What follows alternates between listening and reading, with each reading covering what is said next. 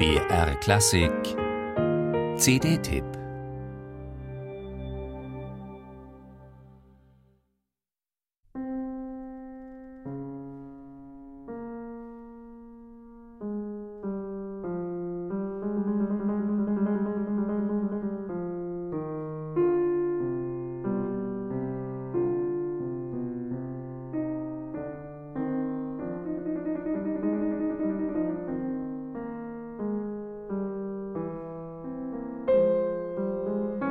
Eine Fuge von Alexander Skriabin.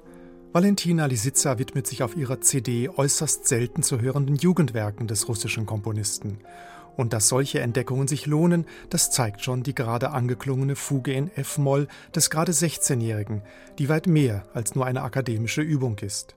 Ihre delikaten Harmonien geben schon einen Vorgeschmack auf die besondere Expressivität des späteren Skriabin-Stils. Mit sensibel kantablem Anschlag lässt Valentina Lisitsa die Frühwerke des Russen nuancenreich aufblühen.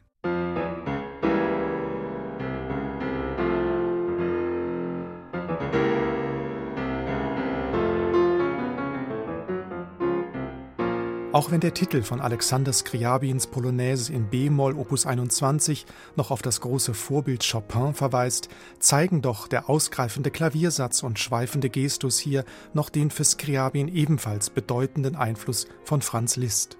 Bei aller virtuosen Brillanz macht Valentina Lisitsa in ihrer Interpretation dieser Polonaise auch zartere Farbgebungen eindrucksvoll hörbar.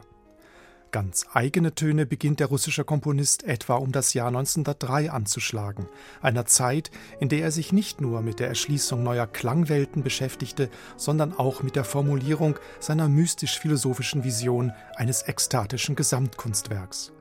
Das Poem Opus 41 des Anfang 30-Jährigen steht zwar noch in Destur, changiert aber in einem Geflecht sich chromatisch bewegender Stimmen zwischen unterschiedlichen Tonarten.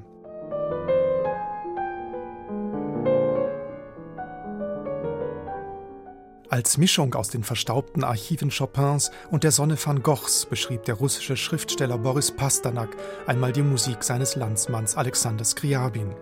Bei Henry Miller erzeugte sie Empfindungszauber aus Eisbad, Kokain und Regenbogen. Woher kommt die suggestive, geradezu körperliche Reizwirkung dieser Tonsprache, die zwischen träumerischer Sehnsucht und rauschhaften Ausbrüchen schwankt? Skriabin war nicht nur Komponist, er war zugleich ein Mystiker und Prophet, der die Welt mit seiner Kunst in einen Zustand der Ekstase versetzen wollte. Valentina Lisitsas chronologisch schlüssige Skriabin-Auswahl enthält auch einige Spätwerke, die wie die Etüde Opus 65.3 aus dem Jahr 1912 die traditionelle Tonalität hinter sich gelassen haben und harmonisch auf einem aus Quarten gebildeten Klangzentrum basieren. Fazit zum Ausklang des Skriabin-Jahres hat Valentina Lisitsa eine so spannend zusammengestellte wie einfühlsam interpretierte CD mit Klaviermusik des Russen vorgelegt.